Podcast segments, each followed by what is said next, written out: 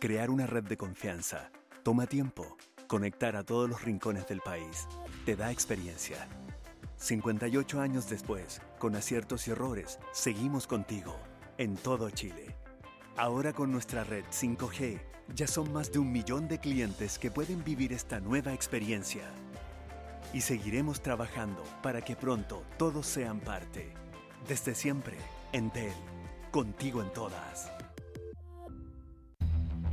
Hola, ¿cómo les va? Soy Juan Pablo Larraín y estamos iniciando este sexto capítulo de Conexión IP en su cuarto ciclo. Comenzamos el 2021, estamos terminando el 2022, este cuarto ciclo, y aunque no lo crean, ya estamos trabajando para el quinto ciclo que vamos a hacer el año 2023. De estos temas que abordamos semana a semana, que algunos lo ven eh, en directo, otros lo ven después en cualquiera de las plataformas de la tercera Pulso y Duna y también en YouTube o en Spotify y revisan lo que aparece en este programa.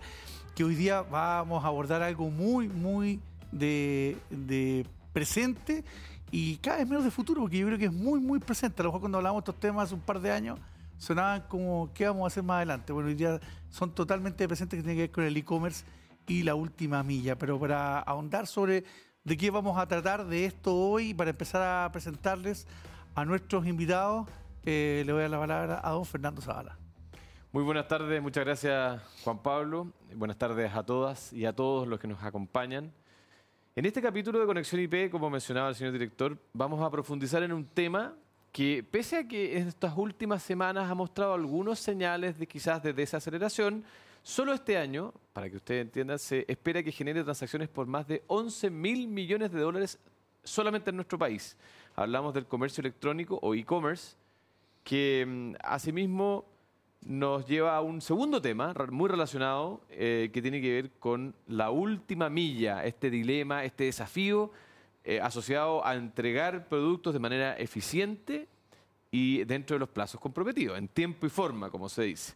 Bueno, para abordar este tema le damos la bienvenida al panel que hoy nos acompaña. Quiero empezar por, eh, ella es publicista de la Universidad de Santiago, tiene postítulos en marketing, mercadotecnia y planificación comercial. Trabaja hace más de 20 años liderando el desarrollo del marketing digital en Chile y posee una gran experiencia en el área digital, especialmente en comercio electrónico, nuevas tecnologías y transformación digital. Damos la bienvenida a Yerka Jukic, secretaria ejecutiva del Centro de Economía Digital de la Cámara de Comercio de Santiago y presidenta de la Alianza Chilena de Ciberseguridad. Yerka, muy bienvenida a Conexión IP. Muchas gracias por la invitación.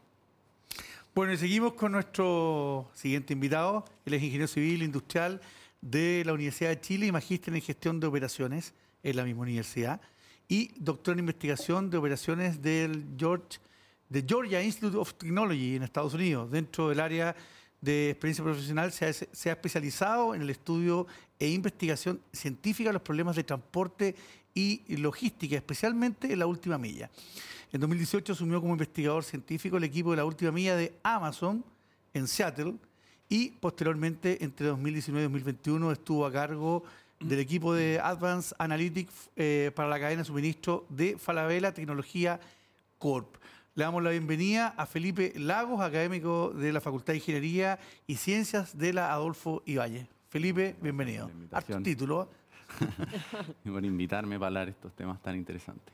Muchas gracias, Felipe. Bueno, nuestro, nuestro tercer invitado, digo, es un ingeniero comercial de la Universidad Adolfo Ibáñez, magíster en marketing y MBA de la misma casa de estudios. En sus años como ejecutivo de grandes compañías de retail, se ha responsabilizado de implementar y llevar a cabo la etapa de transformación de empresas de retail de la mano de la omnicanalidad, desarrollando propuestas que han permitido a los clientes de todo el país comprar lo que necesiten, donde, cuándo y como quieran, democratizando el comercio electrónico. Damos una cordial bienvenida a Ignacio Baladrón, gerente de operaciones omnicanales de Walmart Chile. Ignacio, muchas gracias por estar con nosotros. Hola, muchas gracias por la invitación. También saludar a Felipe ah, perdón. Por favor, no, no, no. te quería comentar que antes de empezar, antes de que el señor director se lance con los temas, queremos saludar a los presentadores de este ciclo de Conexión IP que en este caso son Entel y Walmart. Eh, les recordamos que nuevamente Conexión IP está siendo transmitido en vivo a través de latercera.com, pulso.cl y duna.cl. Me está saltando una parte muy importante, muy importante. La, ansiedad de, entrar al tema. Y quiero tomarme de un dato que diste, eh, Fernando, respecto de los 11 mil millones que llegarán las ventas online este año, a pesar de que hay una, una, caída, no una contracción, pero una, menor venta que el año 2021. Y quiero partir contigo, eh, Yerka, respecto a eso. ¿Cómo han cambiado los hábitos de consumo en comercio electrónico? Creo que este país era muy distinto antes de la pandemia. Creo que de las buenas noticias que nos trajo la pandemia fue el comercio electrónico. Pero ¿qué tanto ha cambiado los hábitos de, de consumo, de interacción de, de, la gente común y corriente? Sí, eso antes de contestarte te voy a decir, este año efectivamente se proyecta una baja de un 8% respecto al año pasado y se estiman 11 mil millones ya para el próximo recuperándose a 12 mil millones de inversión en comercio electrónico. O sea, una pausa y ya volvemos, dices tú. Una pausa y ya volvemos. Es que el contexto económico está más difícil. No, y la base de comparación, además. Y la base de comparación, claro, en los periodos en del pic de la pandemia, el comercio electrónico fue fundamental. Y eso obligó a muchas empresas, muchos pequeños eh, comercios a subirse al comercio electrónico, ya sea a través de los marketplaces o abriendo su propio canal de e-commerce. Por otro lado, antes de la pandemia, el 30%, 32% de los usuarios de Internet compraban online. Y esa cifra llegó a un 85% en el pic de la pandemia. Ahora ha bajado, pero se mantiene estable entre un 60-65%. O sea, la gente se acostumbró a comprar online y no va a dejar de hacerlo. Por supuesto que la cifra ha bajado porque ya ahora puede ir al supermercado, puede ir a una tienda, entonces los, eh, hay diferencias. Pero lo que no ha variado es el vitrineo online ha sido muy importante.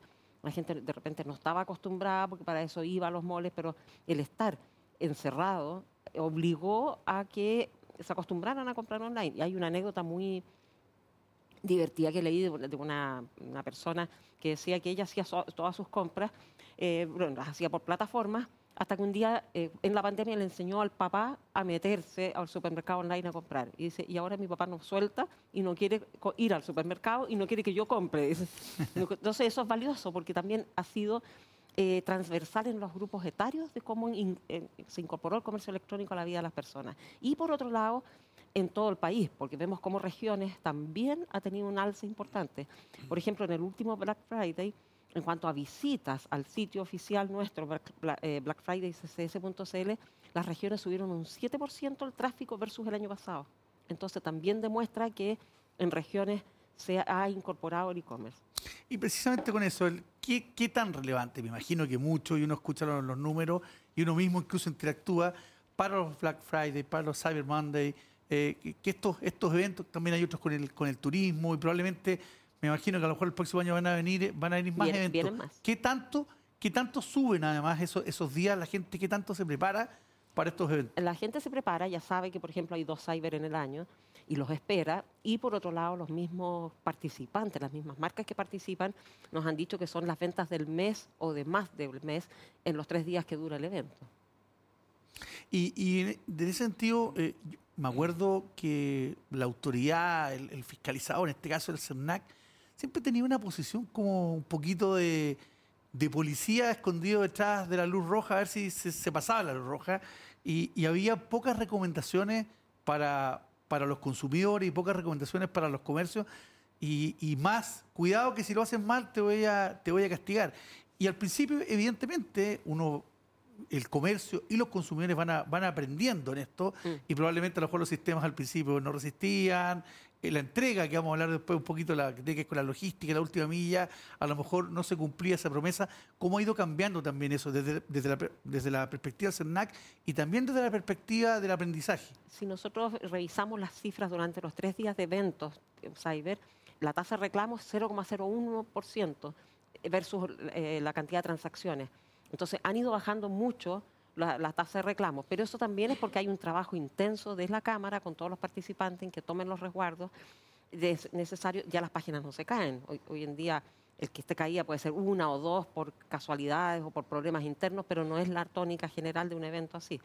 Y por otro lado, nosotros hemos hecho un trabajo también importante con el CERNAC, porque muchas veces a los que estaban actuando de manera oficial, con, eh, siguiendo las buenas prácticas, lo que dice la ley del consumidor, el código de buenas prácticas que tiene el CERNAC, los fiscalizaban, versus los que iban por fuera no los estaban controlando. Entonces nosotros hemos hecho también un trabajo conjunto en el CERNAC, entregamos las listas de participantes, ellos ven también cómo se comportan, pero también ven de los que están por fuera y eso es súper valioso porque tenemos que fomentar que todo el comercio ¿Qué eso electrónico... por fuera? Porque eh, Son los, descolgados. las Usan la empresas se participan del, del cyber y se, y se coordinan y tienen algún nivel de interacción con la, con la Cámara de Comercio de Santiago. Hay, hay comercio que aprovechen esta vitrina Exacto. también y subirse, pero no que no están en el fondo no están, en la, plata- no están en la plataforma oficial. Nosotros ahí no nos podemos hacer cargo de las buenas o malas prácticas que estén usando y usan la palabra cyber. Y eh, entonces eso es un trabajo también que hemos hecho con el CERNAC de manera de apoyar a los que están cumpliendo las buenas prácticas, a los que se están sometiendo a lo que dice la ley del consumidor. Felipe, este crecimiento explosivo en, el- en las compras eh, online o digitales, eh, especialmente los cyber, como decía Yerka, ha eh, requerido la creación o ha fomentado la creación de una industria de última milla, ¿no es cierto? Eh, que ha ido tomando protagonista, el protagonismo, digo, los últimos años en especial durante la, la peor etapa de la pandemia, porque en el fondo todos necesitábamos que nuestros productos llegaran en tiempo y forma a nuestros hogares.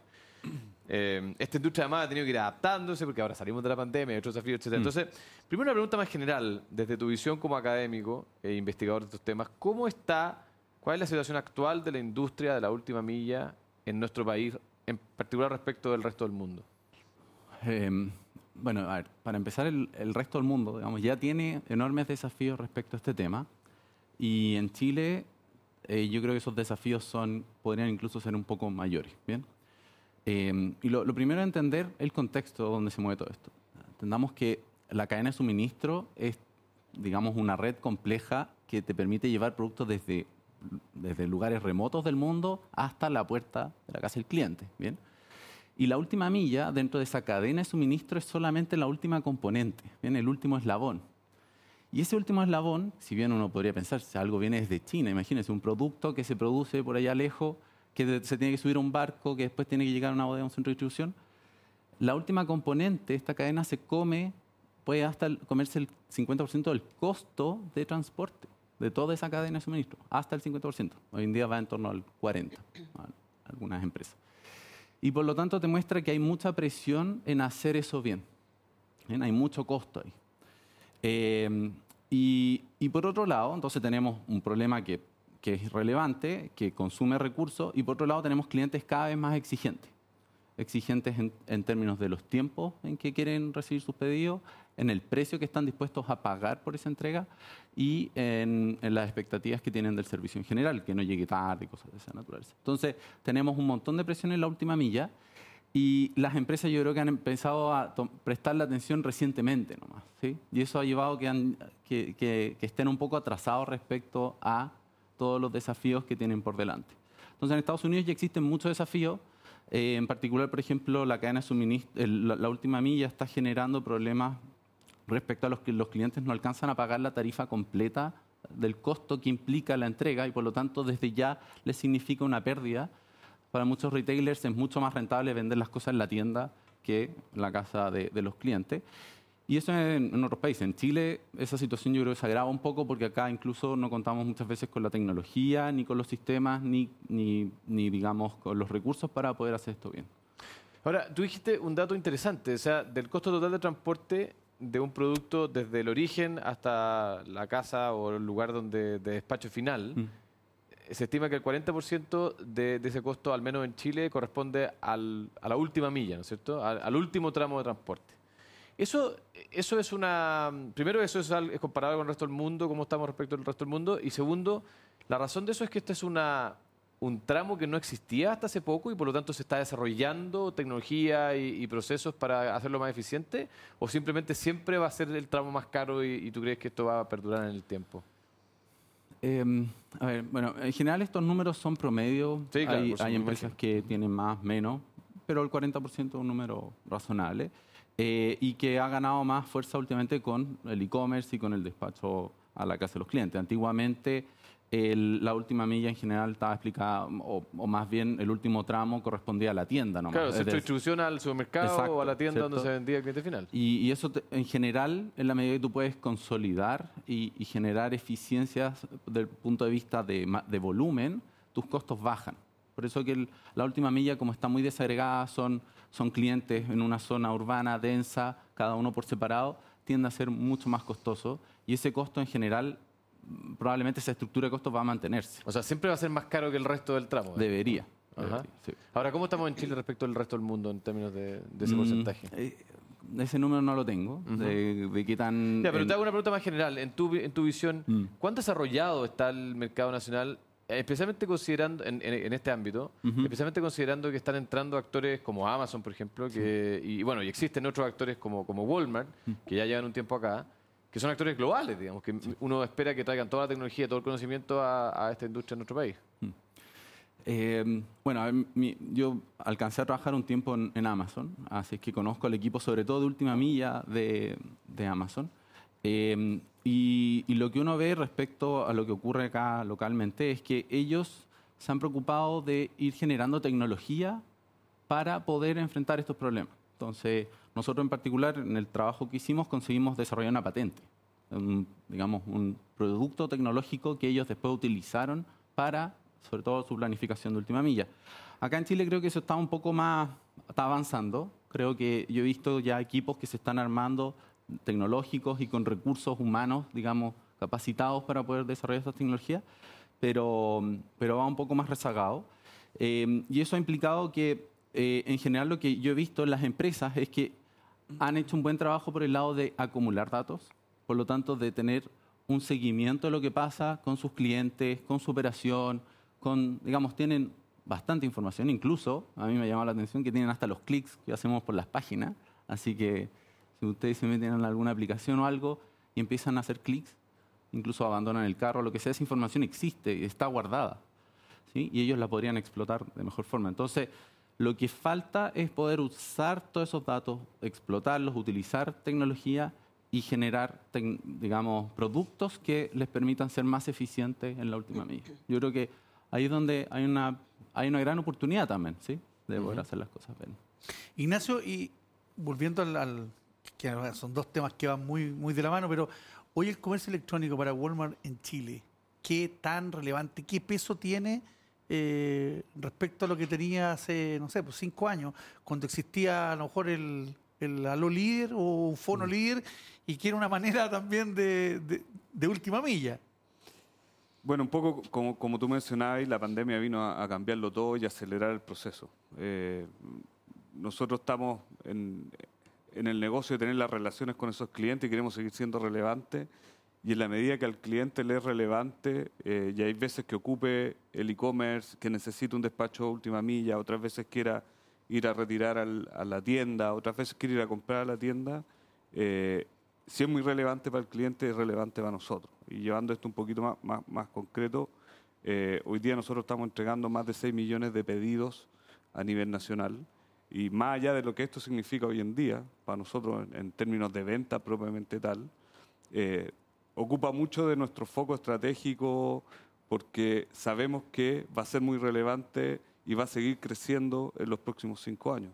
O sea, nosotros en los últimos dos años hemos prácticamente hecho 3.5 veces el crecimiento que teníamos en términos de volumen de, de pedido y esperamos que todavía vaya a crecer 600% más, 5 o 6 veces más en los próximos 5 años.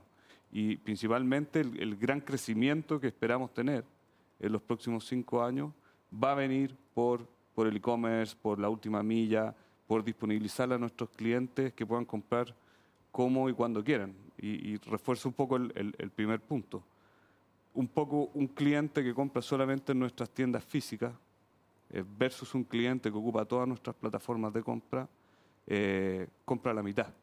O sea, nosotros queremos, si estamos en el negocio de seguir siendo relevantes y el cliente lo quiere comprar y efectivamente nos está demostrando eso, nosotros nos aferramos al e-commerce con todo en ese sentido.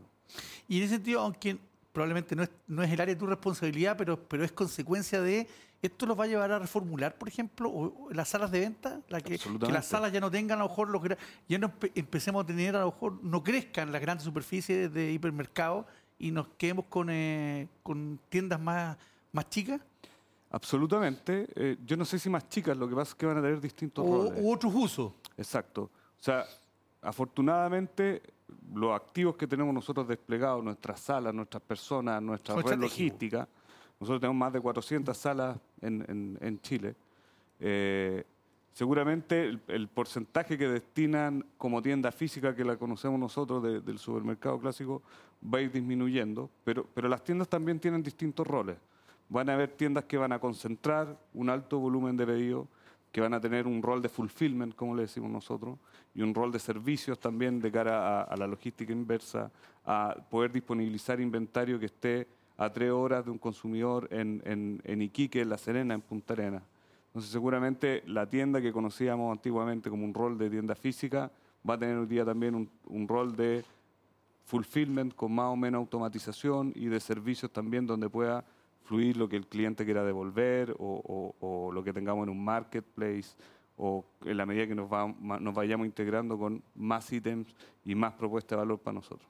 Todo esto que estamos hablando al final del día es un ecosistema en que si algo se tranca, se echa a perder, eh, finalmente repercute, repercute en todo. Pero eh, la última milla para ustedes es lo más desafiante, es la es el minuto en que, en que se produce la conexión con el cliente, pero, pero empieza a correr ese, ese reloj en que necesitas llegar eh, con, con lo que te pidieron, con buen precio que es previo y además en, en, en el tiempo es ahí donde está el gran desafío hoy día de ustedes, pensando en que me imagino que deben tener ustedes las mejores tecnologías por ser una, una cadena con, con presencia global. A ver, eh, es lo más nuevo, quizás, eh, donde tenemos menos expertise. Nosotros teníamos mucho expertise en la media milla, en, en lo que fluye. Eh, nosotros fluimos 600 camiones todos los días Uno eh, de Arica a Punta Arenas. Los veo porque tienen la Eh, marca. y teníamos un expertise tremendo, una eficiencia tremenda y sin duda eh, la última milla es un desafío tremendo desde el punto de vista que son capacidades que hemos tenido que te- ir desarrollando con mucho foco, con un alto costo también, pero al final es uno más de los desafíos de, de- de que queremos seguir siendo relevantes para el cliente. Tú puedes hacerlo y te puede costar más o menos.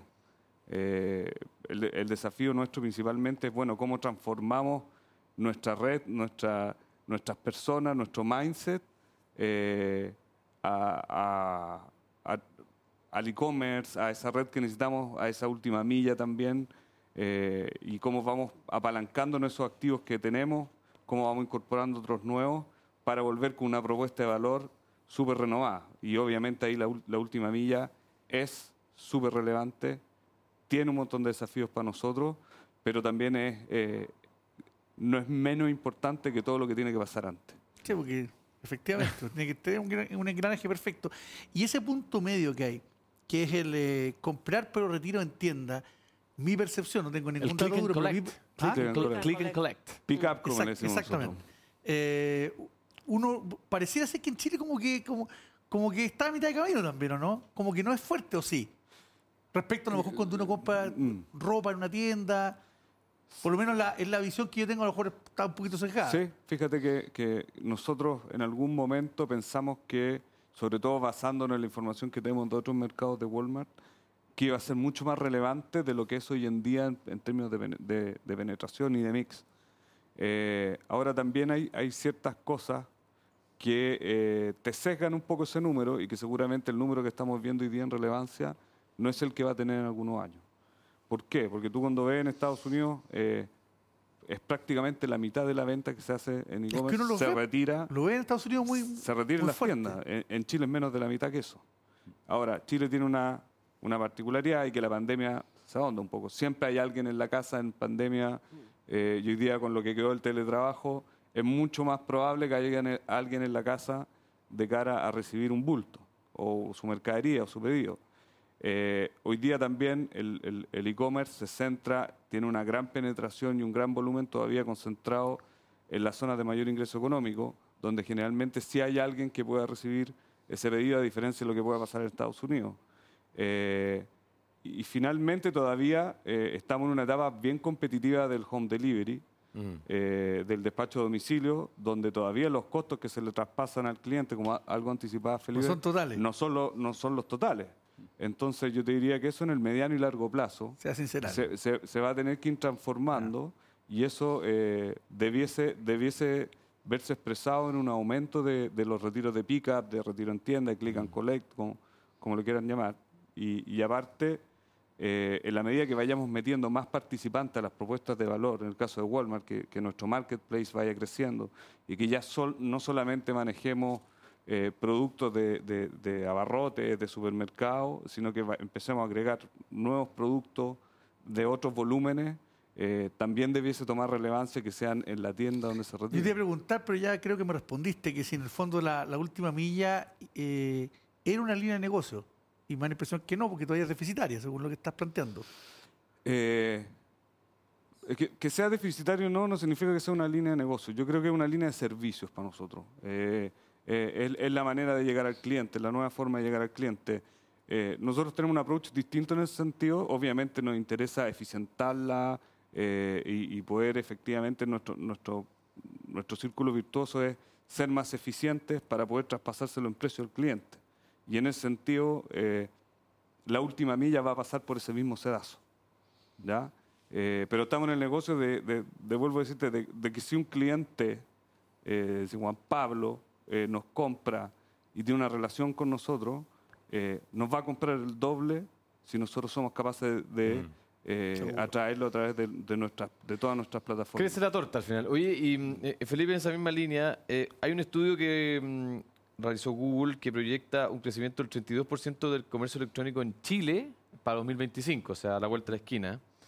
Y, mm, además esto proyecta que va a aumentar un 20% las, las ventas totales del retail. O sea, hay un crecimiento de la torta, como mm. mencionaba Ignacio.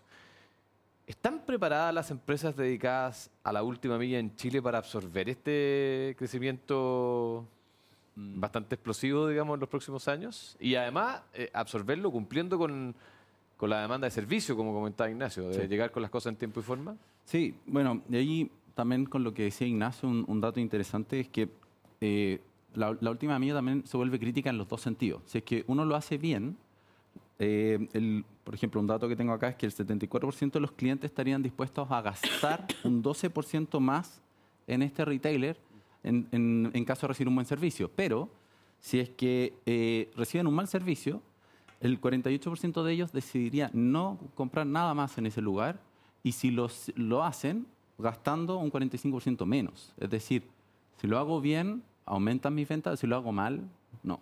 Y entonces hay el desafío de hacer esto bien, obviamente, Y hoy en día no están las capacidades como para, para absorber ese crecimiento. No están. Y un trabajo es poder aumentar esas capacidades, ya sea con, con más vehículos o con nuevas tecnologías. Entonces, ya se están estudiando, incluso Walmart, eh, digamos, uno de los protagonistas de estas nuevas tendencias tecnológicas, que en el caso de Estados Unidos incluye hacer deliveries con drones, el, uso de eh, vehículos autónomos, ¿sí? que eso tiene un costo directo en la última milla, porque al sacar al conductor, al menos en Estados Unidos, tus costos bajan un 60% en la última milla. A pesar del costo del auto autónomo. Sí, un 60%. Solamente entonces el auto autónomo es atractivo y, empresas como Walmart están incursionando en eso. Está el tema de los lockers, que acá en Chile creo que todavía no se ha consolidado tanto, estos lockers de autoservicio, que incluso para el caso de compras de supermercado incluyen espacios refrigerados, entonces uno perfectamente podría hacer sus compras e ir a retirarlas a un punto que nuevamente te permite consolidar. Entendamos que no tengo que ir a repartir a cada uno de los clientes, sino puedo ir a dejar todo un locker y, luego lo van a buscar. Em, está eh, tecnologías como, que también esto no sé si funcionaría en Chile, pero en Estados Unidos se están probando tecnologías para que los retailers sean capaces de abrir la maleta del auto, dejar tus compras ahí y luego cerrarlo. ¿sí? Entonces ya hay una alianza entre Amazon y General Motors, por ejemplo, en que ellos puedan abrir la maleta del auto y dejar las cosas ahí. Sería también muy atractivo porque tendrías tus cosas y a ellos les permite también consolidar. Y finalmente tecnologías para que ellos puedan incluso entrar a tu casa, dejar las cosas e irse. Eh, todas esas tecnologías te permiten absorber todo ese crecimiento. En Chile em, no estoy seguro de cuántas de esas podrían, eh, digamos, implementarse, pero, em, pero sí hay que hacer un, un tema de, de, aumentar la capacidad. Ahora, en Chile tenemos Walmart y tenemos otros actores globales. Hay otros, además, que ya han anunciado que van a llegar dentro de los próximos años. Mm. ¿Cómo el ingreso o la presencia de estos actores globales en nuestro mercado ha impactado positivo o negativamente y va a impactar positivo o negativamente eh, la generación de un ecosistema de logística última milla nacional, digamos. ¿ah? ¿Cómo lo, cómo lo han visto ustedes de la academia en términos del impacto que ha tenido esto? Mm, Porque me eh, imagino que el hecho de que Walmart esté eh, generando este ecosistema ha hecho que muchos digan, oye, yo voy a emprender, voy a, no sé, pues voy a tener una empresa que voy a apoyar el desarrollo de, de esta plataforma. ¿ah? Sí, sí. No, y es más, el- lo que también se ha visto en Walmart Chile, sobre todo conozco el caso de cerca, es que han atraído mucho talento. Entonces, se está formando gente muy buena, con, con, digamos, mucha expertise técnica en estos temas, que está llegando a equipos de, de Walmart.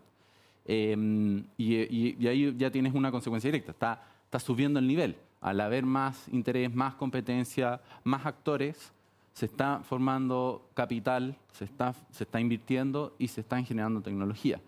Eh, y eso a nosotros también nos ayuda porque para nosotros se está poniendo mucho foco, se está dando espacio para que generemos esta idea, están apareciendo empresas tecnológicas en Chile.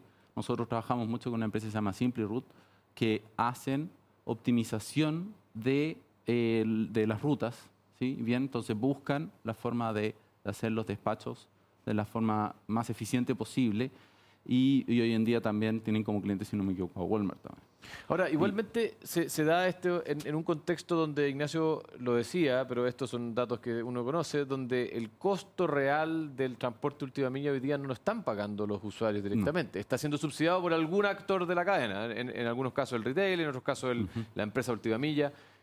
¿Cómo ves tú la evolución de ese traspaso costo? En algún minuto hay que sincerar esto, digamos, si no, no- si no, no va a dar. Sí, eh, sí, y que, que si se proyecta va a generar eh, pérdidas importantes para la empresa. ¿sí? Porque en la medida que más Obvio. volumen se concentra ahí, eh, es peor el problema. Eh, ¿Cómo se sincera? Bueno, lo que, lo que se ve es que, sobre todo generaciones más jóvenes, están dispuestos a pagar más por la entrega, por tarifa de entrega, eh, si el servicio es bueno. ¿sí? En general eso no ocurre con todas las generaciones, pero sí los más jóvenes entienden de que no es gratis, de que, que lleguen las cosas a tu casa y de hay que transparentar, en el fondo están dispuestos a pagar eso. Em, y, yo creo que en esa línea, entendiendo de que es parte del servicio y que eso es lo que vale, se, se puede, digamos, hacer algo en términos de aumentar la tarifa, pero también hay un tema de cómo hacemos para bajar los costos asociados a eso. ¿sí? Entonces, lo que decía antes, por un lado está el tema tecnológico, de incorporar nuevas tecnologías, pero también de incorporar eh, ideas, desarrollos tecnológicos que permitan hacer que esto sea más eficiente. Es parte de mi investigación, de hecho, el cómo hacemos para que los recursos con los que tenemos seamos capaces de estrujarlos un poco más y que seamos, eh, podamos bajar esos costos. También hay un desafío por ahí. Entonces conecto con un poco lo que comentaba antes. Tenemos muchos datos y, y tenemos mucha información de nuestra operación. ¿Cómo hacemos para que esto funcione lo mejor posible? Y el que tú eres presidenta de la Alianza Chilena de Ciberseguridad. Sí. Sí. O sea, el tema de ciberseguridad para ti, además, que está muy relacionado con esto también, es tremendamente relevante. ¿Qué tan, qué tan relevante es para la gente eh, la ciberseguridad hoy día para, para hacer una intervención digital, de, de- de tener una experiencia de e-commerce? Yo creo que para lo- el ciudadano todavía no hay una conciencia de qué tan importante es la ciberseguridad. Pero en nosotros, por ejemplo, en el caso para los, eh, para los cyber, hacemos charlas específicas de ciberseguridad porque entendemos que un desarrollo del comercio electrónico en Chile tiene que basarse en la confianza, en que no te vayan a robar los datos, en que el sitio no te vayan a hackear la información y también para el mismo e-commerce que no le vayan a, ha- a hackear y le publiquen precios que son erróneos y que después vaya la, la autoridad a sancionarlo. Entonces, eh, nos creemos nosotros que es muy importante que un comercio del tamaño que sea, cada uno va a tener los resguardos según el tamaño también de su operación, tienen que tomar las medidas para hacer sitios ciberseguros para, por un lado, eh, aumentar la confianza del consumidor en el e-commerce y por otro lado resguardarse ellos mismos también de evitar futuros, ya sea hackeos o pérdida de repente que se bloquee todo o los mismos después que vienen eh, que te hacen, te roban las contraseñas y después te empiezan a, a pedir plata por rescate. Entonces creemos que es importante para el desarrollo del comercio electrónico el tomar todos esos resguardos, por eso los certificados de seguridad, sobre todo en los procesos como, eh, ya donde están involucrados los datos personales, que es al momento de pagar, que no te vayan a robar la información y por eso también los medios de pago están cada vez más robustos y claro, en Chile uno a veces dice, pucha, tanta clave que hay que poner, pero por otro lado es un resguardo eh, para los, los consumidores. no, no, no quiero llamar al diablo con esto, ¿ah? pero, No, pero, pero uno ve que el, el- el comercio en general no ha sido blanco efectivo de cara al, de cara al consumidor eh, de grandes, grandes, grandes eventos. Yo sé que todos los días No, hay, bandas hay harto, lo están que pasa es que no se informa Pero los grandes eventos que uno ha visto han sido con, con la banca, que han habido rescates de varios millones de dólares, Sí. pero que al final obviamente que no afectan al consumidor, pero yo eh, sabemos que todos los días estas bandas en, no sé, en Norcorea, en Europa del Este, que se dedican a esto. Sí.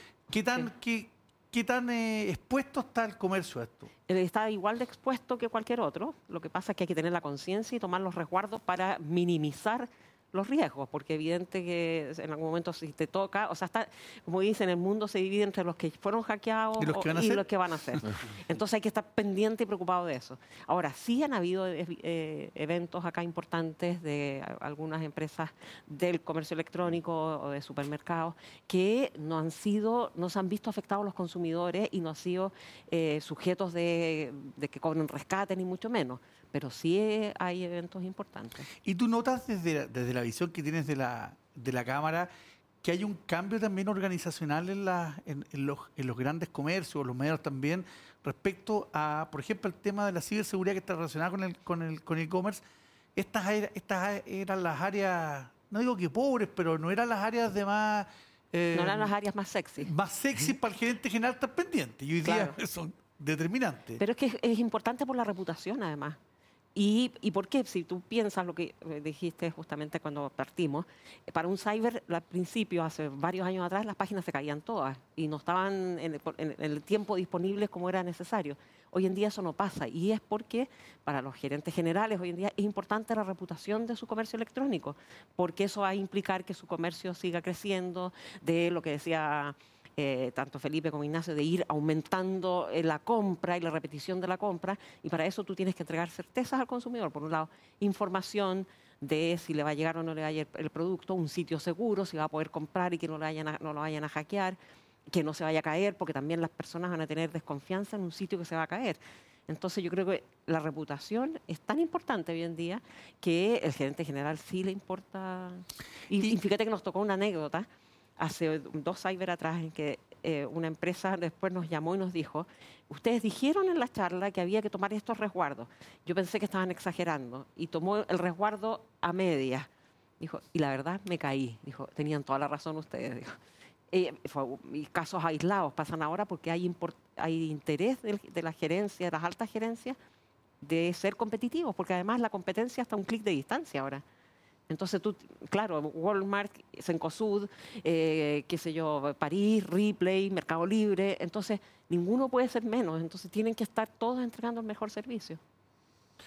Y, desde, esa, desde esa perspectiva, eh, la gente mayor, digamos, para no ofender a nadie, pero no sé, sobre 65, 70 años, ¿se quedó afuera de esto o, o- o hay una tasa alta de esa gente que, que hace comercio electrónico? Hay una tasa importante que podría ser más.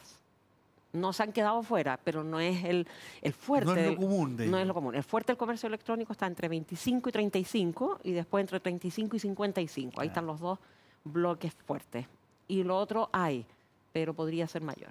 Ya, pero eso va a ir creciendo en la medida en que, En que vayan creciendo las desfasando, edades, nos vamos poniendo todos un desfasando, poquito claro. más Claro, maduros para no claro. ser viejos. Oye, Ignacio, en, en esa misma línea que comentaba ayer, ustedes anunciaron hace algunos días, algunas semanas, que están implementando un plan de inversión de más de 150 millones de dólares para potenciar eficiencia, tiempos de entrega y eh, mejorar la atención del- de la omnicanalidad o la atención omnicanal de Walmart. Eh, el concepto omnicanal, ¿qué rol juega dentro de la estrategia de ustedes y esta, esta inversión eh, que, que se anunció, cómo, cómo juega dentro de este plan también?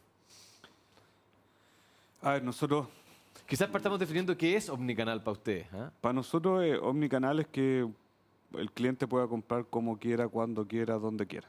Ok. Eh, en el fondo, de empoderar al cliente de que él compre y reciba, o compre y vaya a buscar, o vaya a la tienda a comprar. eh, un poco que el cliente decida cómo quiere comprar y recibir su mercadería. Eh, nosotros hace tres años eh, aproximadamente estamos en, en una carrera donde nos definimos a siete, ocho años de ese entonces eh, que queríamos ganar en omnicanalidad. Y eso implica obviamente eh, distintas fases en este proyecto y distintos niveles de inversión. Eh, lo, primero, lo primero que necesitamos invertir es, eh, y un poco volviendo a tocar el tema de última milla, bueno, tratemos de ser eficientes y, poder ocupar la última milla hasta el último espacio que nosotros tengamos en, el producto. Y vuelvo al ejemplo, o sea, poder despachar al, cliente de Arica desde el supermercado de Arica y desde el Punta Arena, ahí. poder omnificar nuestra red, le dijimos, eh, poder instalar capacidades, poder transformar las personas que trabajan en las tiendas, eh, capacitar, darle las herramientas tecnológicas, eh, poder también a nuestros CDs que puedan conversar con las tiendas y efectivamente marcar, mandarle mercadería a través de, de media milla y de ahí poder distribuir en última milla. Entonces yo te diría que principalmente todos estos montos de inversión que tengamos va a estar enfocado en, poder omnificar nuestra red eh, y poder también tener los servicios y la tecnología que nos habiliten tanto al cliente al momento de la compra como a nosotros después al procesar esas órdenes que nos habiliten a poder entregar de la manera más rápida, más eficiente. Y Tú mencionaste ahí varias cosas, pero ¿dónde están las principales brechas que usted ha notado eh, para que esto, este proyecto de omnicanalidad sea realmente algo, una realidad en todo Chile, para todos los segmentos sociales, en, todos los, ámbitos donde ustedes están presentes? Eh, ayer que hablaba de una, de una palabra bien clave, yo creo en esto, y que tiene que ir mejorando por ambas partes, que es la confianza. Eh, y déjame llevártelo algo bien, bien, burdo quizás, pero eh, nosotros venimos del negocio físico donde tú ibas, comprabas, ¿cierto? Eh, y si no estaba el arroz X, te llevaba el arroz Y, y bueno, nadie, tú no viste traicionado tu confianza como cliente. en el e-commerce es súper desafiante eso, porque tú hiciste un pago, una compra, ¿cierto? pensando que, te iba a llegar un producto X y te generaste las expectativas y ya no es tan fácil que te llegue ese producto Y. Eh, entonces, en general, eh, el e-commerce se ve súper desafiado, por lo menos desde más la industria donde nos concentramos nosotros, en, cómo generamos esa confianza. Eh, cómo generamos esa confianza y que vaya aumentando la cantidad de clientes que confíen en nosotros, en el e-commerce, en el proceso. Oye, y usted a, través de una entidad que se llama Walmart Labs han, como me, imagino, han, se han adentrado en el mundo de las empresas innovadoras, los startups que están empezando a, inyectar tecnología, nueva idea en este mundo.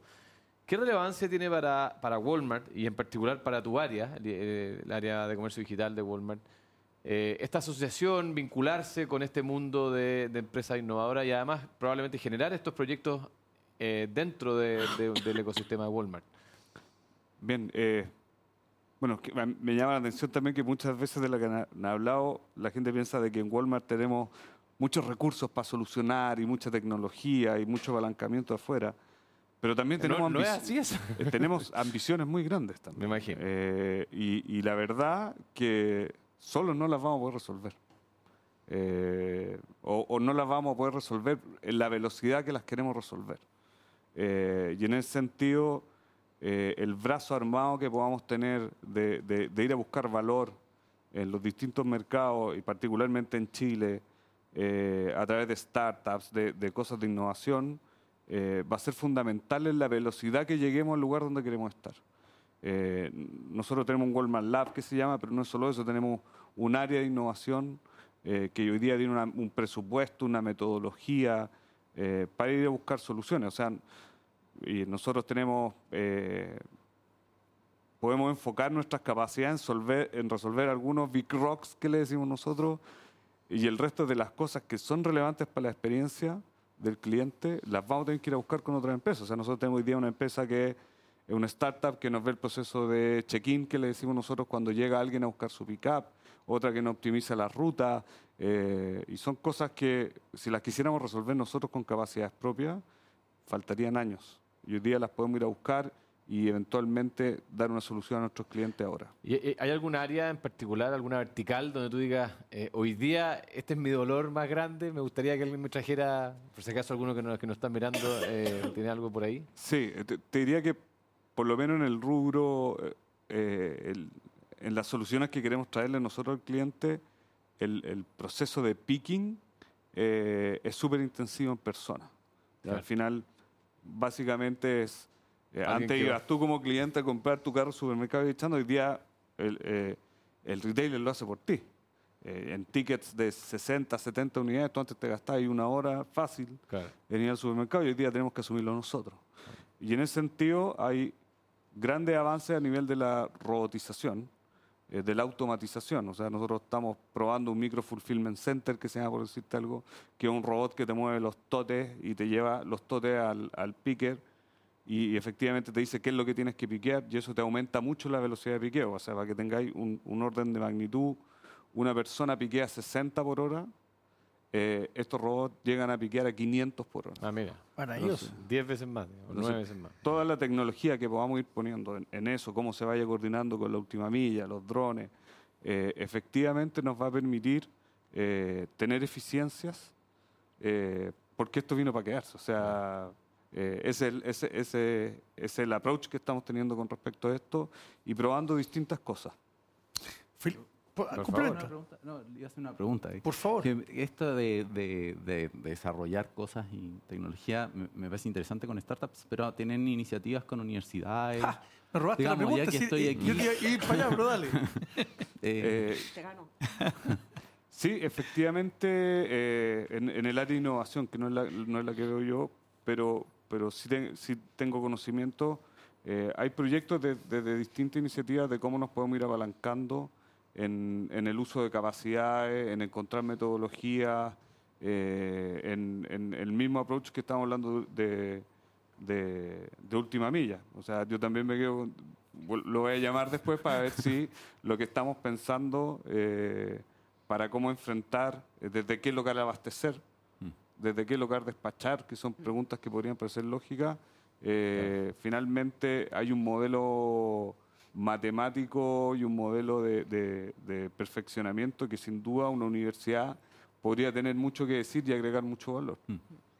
Voy a, voy a complementar la pregunta porque iba, iba más dirigida a ti, pero por ahí la contesta cualquiera de las dos. Felipe, así como uno ve eh, colaboración eh, público-privada y, y privada con las universidades, y hay centros de innovación, hay centros de la energía, en que colaboran ciertas industrias, eh, esto en el, en el retail, que uno donde podría agrupar más eh, el tema del e-commerce, eh, creo que está haciendo el retail, pero, pero podría agrupar más ahí, es muy incipiente esto, no hay todavía gran, gran colaboración entre la Universidad Chilena y los grandes retailers.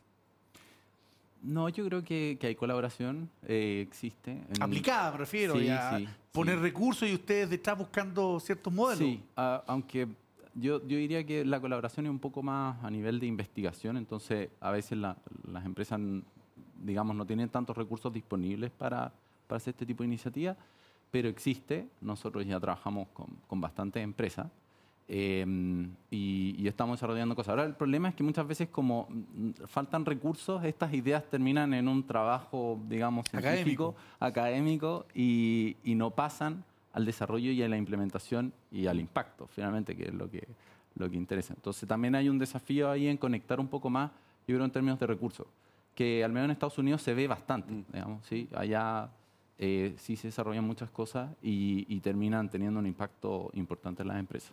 Pero hay interés los jóvenes, por ejemplo, dedicarse a esto desde el punto de vista académico versus estar en el mundo, no quiero decir el mundo real porque no es ficticio el de ustedes, pero, pero estar ahí En la trinchera. en la trinchera. Muy bien, Jerk. Sí, yo, yo creo que hay muchos jóvenes que están interesados en, en poder desarrollar estas tecnologías, Eh, más allá de la parte operacional, en, en- en poder buscar soluciones eh, tecnológicas que se automaticen, que sean capaces de, de- de- de generar estructuras a largo plazo eh, eficientes. Eh, hay muchos jóvenes interesados en eso, eh, porque además son desafíos muy importantes que requieren también eh, que uno suba la vara de uno mismo, que uno se plantee algo que es difícil. Y así es que hay muchos jóvenes que lo están haciendo y que justamente están llegando a empresas grandes como, como Walmart o otras. sí. Yo ahí te quería hacer un comentario cuando tú preguntabas los grandes dolores del... Claro, por un lado, cuando partió el comercio electrónico, los grandes dolores eran la logística y los medios de pago. Pero aparte de, de que llegue el producto, yo creo que algo que se va a poner muy en boga hoy en día es el packaging de e-commerce, porque se generan una cantidad de, de desechos, entonces ya hay investigaciones, hay universidades extranjeras que están viendo esto. Nosotros como Cámara estamos en un proyecto también de investigación de ver cómo mejorar, cómo sean más eficientes, eh, de manera de que no se deseche todo, sino que o usar algo más que perdure, mm, que, que sea compostable. O sea, hay un tema ahí importante que trajo el comercio electrónico, eh, que es el packaging.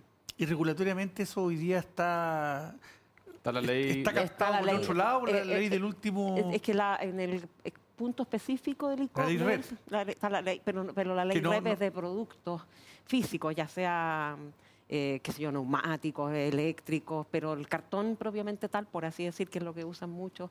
Lo que sí ya está claro es las bolsas plásticas, que tanto se usan en supermercados como en comercio electrónico. Para comercio electrónico hay un cierto tipo de bolsa que se puede usar, no cualquiera.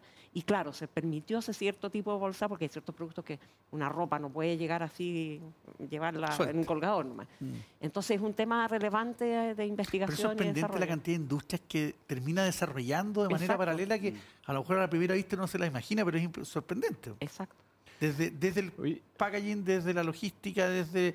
Y está relacionado con la logística. packaging. Totalmente. Oye, Yerka, me quedo contigo con una pregunta que tú comentaste antes, eh, el éxito que ha tenido esto de, lo- de los cyber eh, y, y de la iniciativa, y en, y en general de, de la expansión del comercio electrónico. Y hay un ángulo que es bien interesante, que tiene que ver con una especie como de democratización de ciertos tipos de comercio a gente que no vive necesariamente cerca físicamente de la tienda. O sea, pues, antes, ante- esto yo lo he vivido, eh, eh, gente que, que vive, digamos, en, en lugares lejos de Santiago, en nuestro país, y que antes tenía que volar a Santiago, ir al lugar donde se vendía esa ropa o ese producto Claro. y llevárselo de vuelta. Hoy día eso, digamos, lo puede hacer de su computador. ¿Qué oportunidades ves eh, en, en esto desde tu rol eh, en la Cámara para que gente de Santiago pueda vender para afuera de Santiago y, y- y viceversa? Se usan estas combinaciones. Eso se está haciendo bastante eh, y de hecho mucho a través de los marketplaces también. Ajá. En que los marketplaces eh, ponen productos que están de- en Santiago, los ponen en las distintas regiones.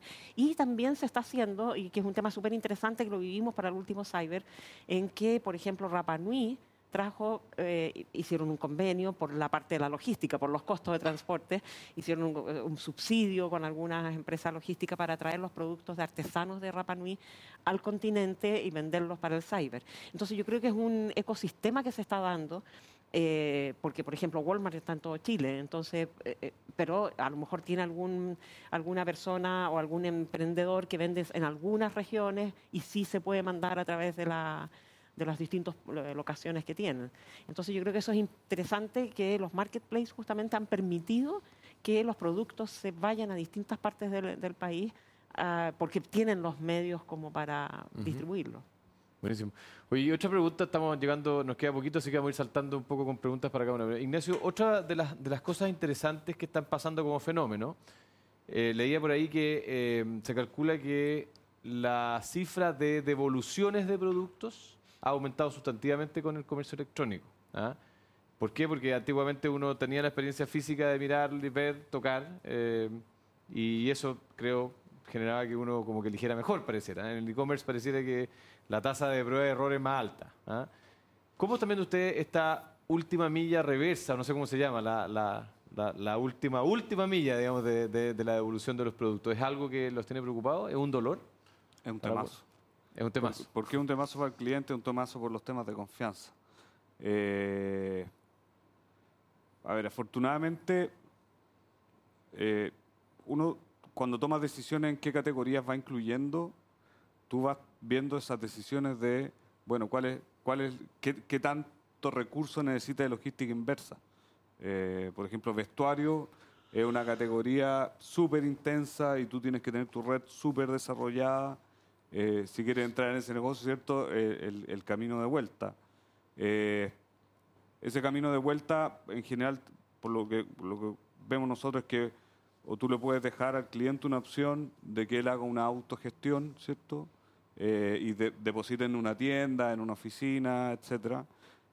O eventualmente la lleve a, a- a un local, o eventualmente esté dispuesto a asumir un costo y que se vaya a retirar a su domicilio tal como llegó. Eh, yo te diría que, nosotros estamos buscando nuestro camino, aprendiendo. Por el momento nuestras tiendas están habilitadas para cualquier producto que tú compres en cualquiera de nuestros formatos, tanto físicos como digitales, puede recibir de vuelta. Eh, en algunos casos también eh, vemos con la situación puntual con el cliente, qué es lo que quiere, eh, y finalmente accedemos a algunas cosas adicionales. Pero, pero es un camino duro, yo diría no lo tenemos resuelto. No sé si te puedo dar la, la respuesta completa. veo que en general como industria tenemos que ir evolucionando y definiendo estándares en ese sentido. por lo pronto, a nosotros nos sirve mucho eh, poder habilitar las tiendas, como cuando hablábamos al principio y te decía un centro de servicio, eh, las tiendas como un nodo que vayan eh, recibiendo productos de entrada y salida y ocupar la última milla que va y para volver, pero necesitáis tecnología también para optimizarla y ojalá que cuando vaya a dejar un pedido pase a retirar otro si es necesario. Oye, y, para ti, Felipe, perdona, y, con esto cierro yo, le dejo la palabra al señor director. Eh, Yerka hablaba democratización, ciberseguridad, eh, Ignacio, confianza. Te quiero hacer una pregunta desde tu mirada eh, de la academia. ¿Cuáles son los KPI en los cuales se va a jugar este juego, creen ustedes, del desarrollo de esta industria de la, de la última media? KPI entendido como los indicadores clave que se van a mirar y dónde, dónde va a estar el juego para las empresas y para los consumidores. Mm, em, una, buena pregunta. Quiero que no, no, están definidos todavía esos, esos KPI del punto de vista académico. Em, pero yo creo que lo que el mundo académico, digamos, tiene puesta la mirada es eh, en el tema de los costos. Entonces, el primer KPI sería cuál, cuánto, cuál sería el costo por cada unidad que estoy entregando o cada despacho que estoy realizando. ¿Cuál, cuál el costo me significa eso? Sería uno de esos y justamente nuestro trabajo es a mejorar ese KPI. Pero diría también que hoy en día eh, nos estamos preocupando de satisfacer al cliente. También estamos mirando, digamos, estamos despegándonos del problema ya más operacional y, logístico para entender que este se integra también con el cliente y que están relacionados. Entonces, estamos estudiando problemas en los cuales estamos viendo cómo podemos dejar al cliente contento, entre comillas, entendiendo que tenemos una capacidad fija. Tenemos camiones, un número limitado de camiones para hacer esto, y tenemos que entender cómo podemos relacionarnos con el cliente para que esté contento. Entender cómo son sus, entre comillas, funciones de utilidad y cómo se relaciona con el negocio para que encontrar un equilibrio también por el lado de los ingresos. Entonces, diría que esos son las dos componentes que hoy en día estamos mirando y que estamos viendo desde distintos puntos de vista. Y, sí, quería complementar lo que, lo que había dicho Ignacio, porque eh, la, logística inversa es realmente un tema. Eh, yo he escuchado anécdotas, por ejemplo, de personas que compran el mismo pantalón en tres tallas distintas. Yo he escuchado exactamente lo mismo. Y que después, Me parece brutal. y que después ven cuál le queda bien, se quedan con ese y tienen que volver dos. Y el, el problema hoy en día es que, al, menos las empresas que yo conozco, que tienen como flujos distintos para una logística, digamos, de ida y otra reversa. Y eso implica que hay camiones que están haciendo despacho en una zona y que en esa misma zona pueden haber devoluciones y tienen otro camión, digamos, haciendo estos pickups. Entonces, eh, hay un tema también de cómo se puede eficientar eso de cómo podemos juntar estas cosas y, creo que una de las cosas que incluso nosotros estamos investigando es cómo poder hacerlo bien, cómo poder juntar estos flujos y poder mejorar eso, que, creo que históricamente nadie lo ha mirado, la verdad, y no solamente eh, nadie le ha puesto mucho foco a la logística inversa. Entonces, Pero ese ejemplo que daba, que, también más de alguno ha escuchado, eh, ¿es más parte de la anécdota o es, o es un es algo masivo. al menos en mi casa pasa. O sea, hay marcas que lo tienen como su propuesta de valor. Que tú puedes ah. comprar lo que tú quieras y después devolver lo que tú quieras.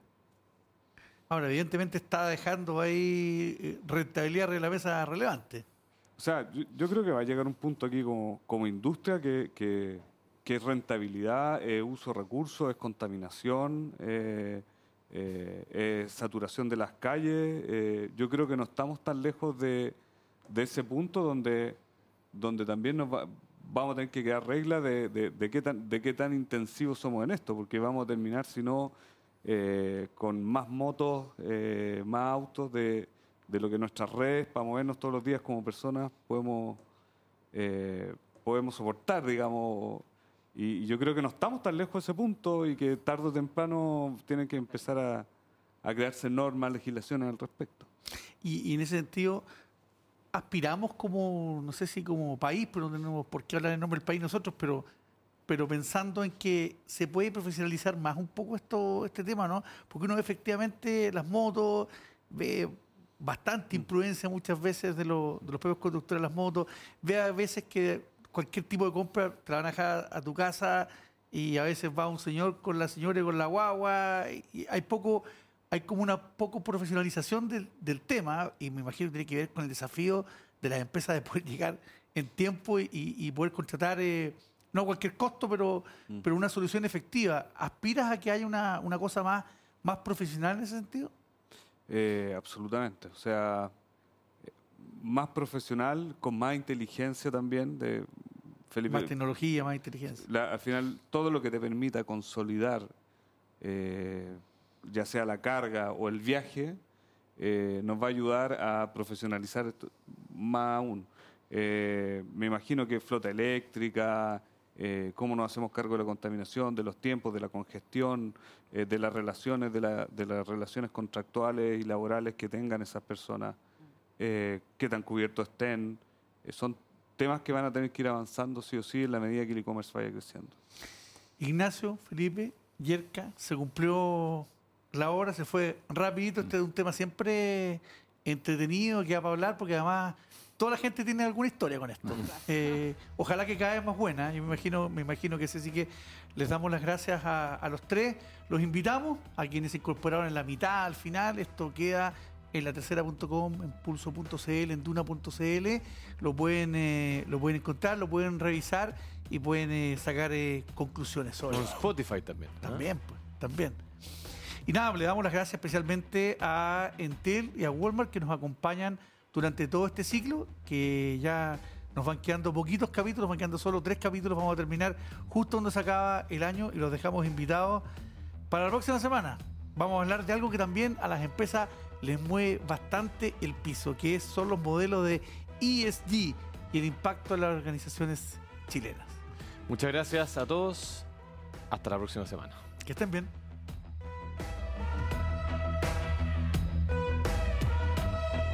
Crear una red de confianza toma tiempo. Conectar a todos los rincones del país te da experiencia.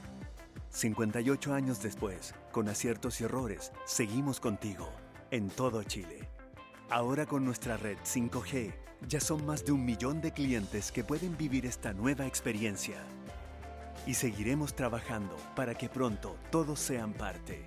Desde siempre, Entel, contigo en todas.